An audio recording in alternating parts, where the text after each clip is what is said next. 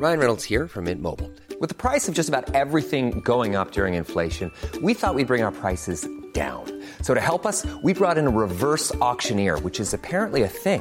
Mint Mobile unlimited premium wireless. Ready to get 30, 30, bit to get 30, bit to get 20, 20, 20, bit to get 20, 20, bit to get 15, 15, 15, 15 just 15 bucks a month. So, Give it a try at mintmobile.com slash switch. $45 upfront for three months plus taxes and fees. Promo for new customers for limited time. Unlimited more than 40 gigabytes per month. Slows. Full terms at mintmobile.com. Cet épisode de Nos Ciné vous est proposé en partenariat avec Séance Radio, la radio 100% cinéma, et c'est une production Binge Audio. Binge. Vous allez en avoir ras-le-bol de nous. Vous êtes Non, dit, ça va être varié, ça. Non, c'est foutu. euh. C'est Honora et Dupuis. Le duo de choc. Bonjour. C'est moi Orson Welles. J'aime pas trop les voleurs et les fils de pute. Salut Nos Ciné, votre rendez-vous avec le cinéma qui, comme tous les adolescents qui se respectent, s'est découvert à l'âge où les hormones entrent en ébullition, un tropisme finalement assez courant pour les films qui font suer du dos et des bas morceaux, bref, un goût pour l'horreur et l'épouvante qui, malgré les kilomètres de mauvais slashers et de jumpscares feignants avalés depuis, n'a jamais réellement disparu de notre radar cinéphile. Aussi régulièrement, nous prenons les chemins des salles obscures pour trembler un peu dans le noir, parfois ça marche, parfois pas. On va voir ce qu'il en est avec le choix du jour, The Strangers Prey at Night, que nous allons désosser avec le duo de dangereux maniaques réunis ici en public à l'antenne Paris, Julien Dupuis. Salut Julien. Salut Thomas, pas de blague sur les roues là. Non, pas à chaque fois quand même. Ah. Mais David Honora, salut David. c'est vous, Ça n'a pas marché. Peut-être des gens dans le podcast vont sursauter dans la rue. Euh, C'était très bien. C'est notre ciné épisode 134. C'est parti.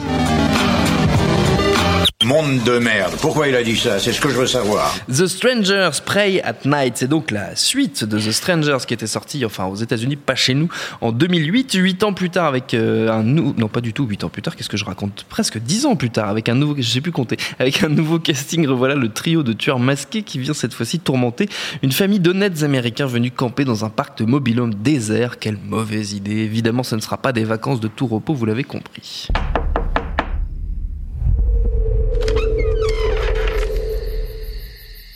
Is Tamara home? I think you have the wrong trailer.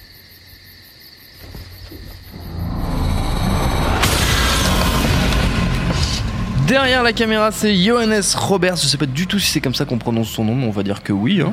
sans doute. Oui, non, Julien, tu es d'accord Oui, oui, c'est ça. C'est ça. Réalisateur F de F de Roadkill ou encore de In the Deep. Entre autres, au casting, on trouve Bailey Madison, Christina 45 Hendricks, Martin Anderson. 45 Meters Down, je crois. en 45 France, Meters euh, Down en, en VO. en VO, ah ouais, c'était The Deep in, en the, in the Deep en Ah, In VF. Deep, vois, ouais, je donne le titre français un peu, parce qu'on est en France. Je sais pas si t'es au courant.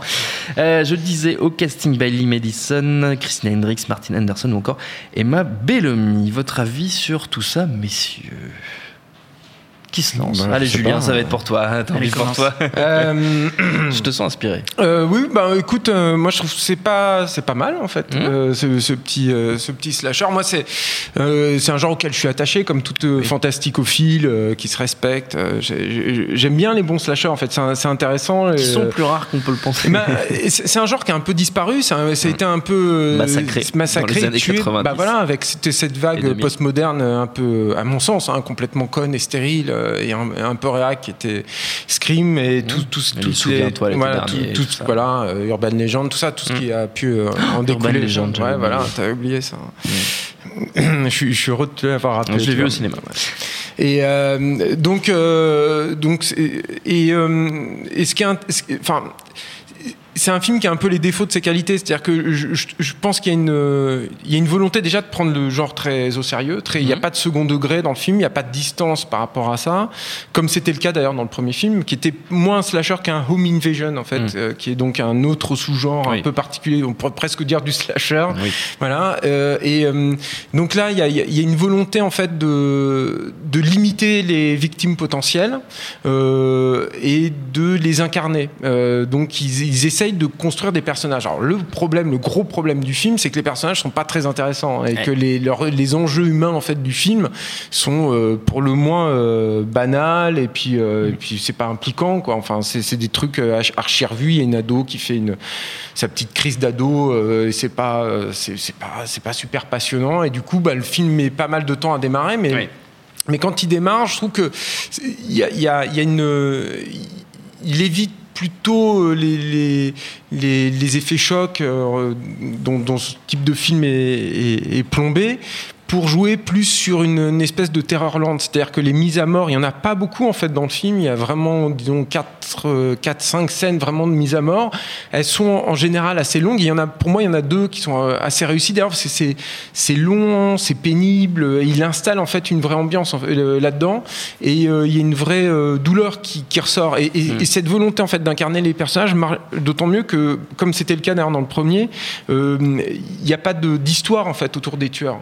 C'est juste une, une pure incarnation du mal. Il n'y a pas de, il y a pas, eux, ils n'ont pas de backstory. Donc, euh, tu te retrouves dans tout ce qui fait la valeur, à mon sens, hein, du slasher et qui vient de Halloween de, de- de Carpenter, qui est vraiment le film séminal du genre, qui est euh, des personnages comme vous et moi confrontés finalement à la- au mal, à la Mm. grande faucheuse. Et au- qui est- euh, il y a l'incompréhensibilité. voilà, c'est ça, bah, confronté J'ai à la mort dire en fait. Mais, mais, mais c'est comme, c'est comme les films de C'est d'ailleurs zombies. dit explicitement dans le film. Il y a une Ouais. réplique euh, qui, qui dit euh, pourquoi vous faites ça, euh, pourquoi pas. Quoi. Bah voilà, Voilà. Et, et- et- et- et moi j'aime bien ça en fait. C'est c'est un truc que je trouve que le cinéma d'horreur a un peu perdu. Par exemple, dans les films de zombies aujourd'hui, c'est la tendance, c'est les zombies qui courent. Alors moi, je, Oui. c'est pas un truc de réac de dire que j'aime pas les zombies qui courent, c'est que je trouve que c'est pas très intéressant pas- en fait.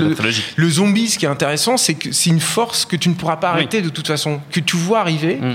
Très lentement, comme la mort, quoi. Et, et tu sais que de toute façon, tu vas y passer au bout d'un moment parce qu'ils sont plus nombreux, que tu ne peux pas les euh, arrêter. et je, trouve que dans quelques scènes de Stranger's Prey at Night, qui est, un, qui est un film totalement perfectible par ailleurs, mais il y a quand même quelques scènes où j'ai retrouvé en fait cette, euh, cette sensation-là, cette peur-là, qui finalement Mm. euh, n'est pas très présente dans le cinéma horrifique contemporain, qui est euh, bah, plus guidé par les Conjuring ce genre de choses, qui joue sur un truc gothique. C'est- tout à fait un, un autre domaine. Mm. Euh, Il y, a, il y a des bonnes choses aussi là-dedans, moi je trouve, mais, mais c'est un, autre domaine. Ça, c'est un peu déserté. Moi, ça m'a fait plaisir en fait de retrouver, euh, de retrouver ça, et c'est, je dirais même que c'est assez inespéré de la part de ce réalisateur. Alors pas de la part de son scénariste et producteur qui est Brian Bertino, qui était le, le réalisateur du premier Strangers, qui est un mec intéressant. J'y reviendrai dans ma reco, Ah. mais, mais, mais, mais ce, ce réalisateur-là, il est, il est, moi je trouve qu'il est justement euh, 45 Meters Down, donc The In- Deep, In in, the in the Deep. Deep en français, était un film euh, pour le coup euh, très très peu intéressant, quoi, qui était C'est assez merdique, oui. Ouais, On c'était c'était assez naze quoi. Euh, Mm. alors qu'il y avait un concept qui aurait pu être euh, qui Ouais. aurait pu être cool, mais euh, voilà, je, je m'attendais pas à ce que le mec euh, choisisse cette voie aussi euh, finalement aussi euh, aussi radicale. Voilà. David. Ouais, moi, moi, je suis euh, quand même un peu plus mitigé, voire négatif euh, sur, sur le film. Alors, je, je- je te rejoins totalement dans le, dans le sens où je prends le truc vraiment comme un exercice de style euh, assez épuré, c'est-à-dire qu'il n'y a pas de. Enfin, il en, il en fait pas des caisses sur, euh, sur des effets scénaristiques, des pseudo-twists, euh, des, euh, des thématiques euh, surchargées ou ce genre de choses. C'est, on est vraiment pour travailler les codes du slasher et, euh, et essayer de trouver euh, des choses esthétiquement, effectivement, euh, de travailler les mises à mort, les choses comme ça. Mon, mon principal, mon principal problème, c'est que je trouve que justement sur ce plan-là, ça manque un peu d'in- d'inventivité. Ouais. Et notamment, il y a un gimmick qui est répété plusieurs fois dans le film d'utiliser en fait de, une, une- de la musique pop très colorée euh, en contraste de, de la scène de mise à mort. Ouais. euh, voilà. Et donc, en fait, il le fait 3, 4, 5 fois dans le film, j'ai l'impression. Ah, il le fait deux, trois fois. Ouais, non, c'est vrai, c'est et complètement vrai. et, et, et, euh, et là où ça marche plutôt pas mal la première fois, la deuxième, Oui, voilà. Comme tous les Et- gimmicks, ça s'use assez Mais, vite, mais ouais. c'est contrebalancé par, par contre, je trouve, sur la, la, la, la- la scénographie en fait, des mises à mort. C'est-à-dire Ouais. que par exemple, je trouve que la scène de la piscine où effectivement, Ce qui à est- ce moment-là, est pour ça moi la- bonne scène bah, c'est la bonne scène, c'est- C'est clair, mais, mais, mais du coup, tu t'en fous un peu en fait qu'il y ait cette musique, il aurait même pu s'en passer en fait. Et, euh, mais, mais, et- mais du coup, comme il y a cette scénographie qui est quand même assez intéressante et cette mise en place, voilà.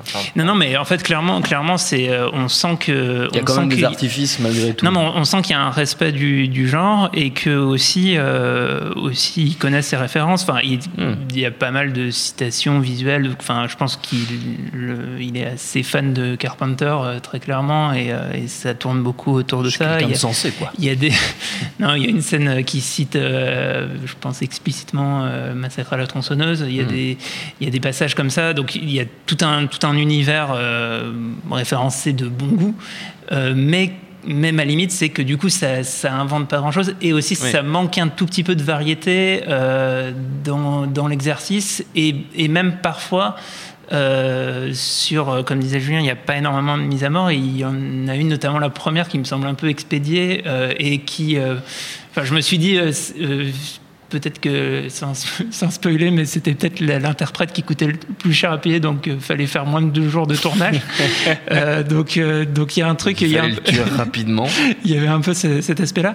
Et puis, euh, effectivement, les personnages, euh, les, les personnages sont. C'est parce qu'elle est rouquine, c'est pour ça que tu dis ça en fait. hein. Euh, j'ai essayé de- ménager le suspense. on a compris de qui tu parlais. Euh, non, mais, euh, mais, mais voilà, en fait, c'est. Enfin, sur, sur sur les personnages, il y a, il y a deux choses. C'est que, un, euh, ça, en fait, ça, ça manque d'aspects spécifiques qui qualifient les personnages. C'est-à-dire que, à la limite, garder ces archétypes de la fille qui fait sa crise d'adolescence et euh, le frère, machin. Le problème, c'est que c'est pas du tout incarné dans le scénario euh, par, quel- par quelque chose de, de spécifique et précis. C'est-à-dire que c'est vraiment, euh, c'est vraiment présenté comme tel. C'est elle fait une crise d'ado. On ne sait pas pourquoi. Il y a rien. Il y a pas. Il y a aucune backstory. Il y a rien qui, est- Ouais. qui est- qui est- Et ce genre de petits détails, ça, aurait apporté quelque chose d'intéressant qui aurait permis de, de plus s'intéresser au personnage. Et puis, euh, et puis l'autre aspect qui, qui est qui est aussi, à mon, à mon sens, un, un- un problème de scénario. En fait, moi, je passe, en termes de scénario, sur les choses qui, parfois d'ailleurs, enfin, en tout cas, à, à la projection, ça faisait un peu réagir la salle, sur, euh, qui sont un classique du, du cinéma d'horreur, du, du, euh, du prendre les mauvaises décisions, les personnages qui prennent des mauvaises Oui, décisions. oui. Pour moi, ça, ça passe dans les, dans les codes du genre Bah, ça et c'est- pas, c'est pas si gênant. hein. C'est-à-dire les, Ouais. les, euh, personnages qui se séparent, euh, première décision, c'est on va se séparer, et du coup, voilà. Enfin, ça, S'il y a quelqu'un qui dit je reviens tout de Ils suite. passent, ils passent pas non plus pour des, a- des abrutis non, ça- complets. Ça, ça- ça passe. Et du coup, en gros, pas- ça, ça, ça me gêne pas. En revanche, il y a euh, un certain nombre d'implants dans le scénario, des, des moments où en fait des, des choses sont potentiellement préparées Mm. et, et sur lesquelles il n'y a jamais de paiement en fait. Enfin, où, où on se dit ah là il y a peut-être une idée, il y a, il y a peut-être un truc qui va qui va venir euh, euh, être être payé à un moment dans le scénario et en fait c'est Mm. en fait, jamais le cas. Et du coup, c'est c'est un petit peu décevant de, de ce point de vue-là et on, on peut être un peu ennuyé par l'aspect répétitif, etc. Mais, euh, mais c'est vrai qu'il y a quand même un soin esthétique, que- que c'est c'est filmé de manière pas dégueulasse et que euh, et que et que les effets euh, les effets de peur euh, fonctionnent fonctionnent plutôt pas mal. En fait plus que les effets de peur les effets d'ambiance en fait. On est on est quand même pris dans ce truc ce camping de mobilhome désert, désert, euh, ouais. Euh, et le film se passe entièrement la nuit. Euh, La, la nuit est pas si mal traitée, même s'il n'y a, pas de grande idée de mise en scène ou de grande idée Mm. graphique derrière ça. Euh, c'est plutôt bien filmé de nuit. Mm. Euh, voilà, donc c'est vraiment un pur exercice de style qui qui qui cherche, qui pète pas beaucoup plus haut que son cul. Ça, ça- c'est pas du tout, euh, enfin, ça cherche pas à, raconter grand chose. Mais mais voilà, je suis, suis, j'ai pas le, le même enthousiasme que Julien. Mais je suis ça- pas ça se- enthousiaste, hein, je- j'ai conscience que le film est totalement perfectible. hein, Mais tu reconnais l'honnêteté du projet. Oui, c'est juste que, en fait, moi, j'en vois pas en fait des films comme ça Oui. euh, aujourd'hui, et, euh, et puis. Bah, on voit euh, plus des films concept un peu cons. Voilà, je pense et- à Happy Birthday sur lequel on a fait une émission Ouais, il y a pas longtemps voilà, qui était une catastrophe. Et, ça me fait moi, ça me fait juste, euh, voilà, c'est juste pour les pour les vrais amateurs. En fait, je pense que ça, il y, aura une petite satisfaction. Après, le film va pas rester, ou, euh, mais euh, c'est- un objet assez euh, iconoclaste hein, finalement dans les dans, dans, dans la production fantastique euh, actuelle et, et qui est fait avec euh, humilité, respect, et une certaine connaissance en fait du genre. Donc euh, c'est pour ça que je pense que je suis beaucoup plus tolérant que, euh, que David vis-à-vis des défauts qui sont indéniables. Tout ce qu'il a dit, c'est totalement vrai. hein. Mais, euh, mais voilà, du coup, c'est tout, tout dépend de ce que vous attendez euh, Voilà. de, de ce genre de, truc. Mais ça ment pas en fait. C'est ça, Ouais. c'est ça le truc. Ouais, ça c'est vrai. C'est- Ça, ça reste assez honnête dans la, dans, dans la démarche. hein. Vous êtes magnanime, c'est beau, c'est beau. Vous êtes, vous une c'est gentillesse, côté c'est votre côté ça, roux, c'est- c'est ça, effectivement. Euh, pour conclure, messieurs, comme d'hab, on va prendre quelques minutes pour euh, une fournée de recommandations toutes fraîches. Alors, on peut rester dans le l'horreur, le slasher, tout ça, tout ce qu'on aime, mais c'est pas obligé. Vous le savez, vous êtes totalement libre. Euh, David, tiens, tu vas commencer. Euh, ben, moi, je, je- ça m'a fait penser à. C'est un, film, je pense, qui est à peu près introuvable. Euh, c'est un film de 2004 qui s'appelle euh, Family Portraits et euh, qui était une sorte de, de triptyque de. Il y avait trois histoires euh, de, de famille à l'in- à l'intérieur du truc et ça m'y a fait penser en fait dans le sens où, euh, en fait, au début du film, parce que on, on est vraiment concentré sur le- la cellule familiale Ouais. américaine typique. Qui aurait pu avoir un, discours euh, euh, métaphorique là-dessus sur, euh, sur ce que devient l'Amérique, ou en tout cas le symbole de la famille américaine. comme, on, vient de le dire, le film s'embarrasse pas trop de faire ça. Et, donc Family Portraits avait cette aspiration-là, et, et dans mon souvenir, un des films plus, à la fois les plus traumatisants et les plus what the fuck que j'ai vu de ma vie. Euh, je l'avais vu à l'époque, euh, ça avait fait une, sortie salle en France euh, direct ou Espace Saint-Michel. Donc c'est le genre de truc qui. c'est une sortie très très confidentielle. Effectivement. Et il y avait il y avait une recommandation de, sur, sur l'affiche d'Abel Ferrara qui, qui, était présenté dessus comme le réalisateur de, de Driller Killer. Donc c'était une, une, présentation spécifique d'Abel Ferrara. C'est assez spécial. Et, et, voilà. Et y, y a une. Et dans un des segments donc c'est trois, euh, trois euh, comment dire, euh, c'est comme un film à sketch, mais en, trois, en, trois, en trois parties. Et il y a une, il y a une des trois parties où c'est un couple qui va pas très bien et il y a un truc qui, entre le mari et la femme qui va se faire avec un sécateur. C'est absolument horrible. Tout est filmé en plein, en plein écran. Euh, et, je vous conseille d'aller retrouver ça. si vous voulez pour, passer une pour, bonne pour, soirée en pour voir vraiment quelque chose qui va explorer ce qu'est la famille américaine. Jusqu'aux entrailles de la famille américaine. Julien Moi, je vais pas faire un truc aussi dégueulasse parce que. Non, bah, mais euh, euh, non, un, un, homme respectable. C'est l'occasion de parler de Brian Bertino, qui est, un, qui est pas un grand mec. pareil, je pense pas que ce soit un talent incroyable du cinéma fantastique contemporain, Brian Bertino, mais je trouve que c'est un mec plutôt intéressant. Donc c'est lui qui avait euh, écrit et réalisé le premier, le premier Strangers. Strangers. Il est euh, producteur et scénariste, je crois, du deuxième. Et il a fait un film qui est sorti directement en, en DVD Blu-ray euh, l'automne dernier. Ça s'appelle The Monster. Euh, c'est un film, euh, c'est pareil, c'est très perfectible, c'est un peu trop lent, euh, c'est conceptuel mais mais pas assez abouti en fait sur le, le, peu d'éléments que ça offre mm. pour être totalement satisfaisant. Mais ça reste quand même un film intéressant. C'est l'histoire d'une mère un peu euh, branque comme ça un peu un, peu brisée euh, et, et, sa fille qui euh, font un road trip pour aller retrouver le père de la de la gamine et euh, en fait, sur en chemin, leur voiture va être euh, immobilisée après un accident, et euh, elles vont être coincées en fait dans la voiture avec une chose qui rôde en fait autour, d'elles. Et les deux personnages vont devoir se réaliser, s'expliquer, retrouver un sens à leur existence, mmh. etc. Alors qu'il y a cette menace qui se fait de plus en plus pressante.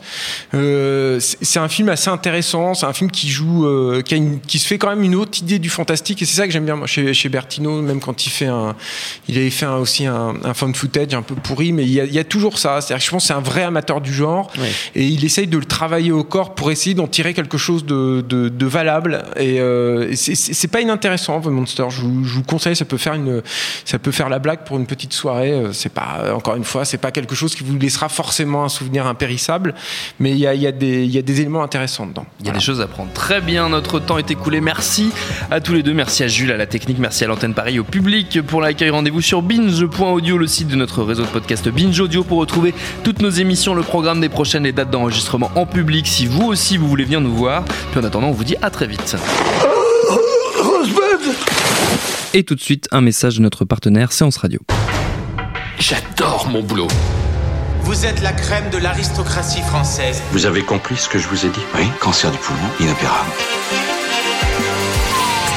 Next épisode, c'est le nouveau rendez-vous 100% série de Séance Radio avec Charline Roux et son équipe. On ferait mieux de rebrousser de main, les gars J'ai fait du mal. J'ai compromis des missions. Des policiers français, que les acheter, pas les tuer. Next épisode, le mardi à 19h sur Séance Radio, est disponible sur toutes les applications podcast.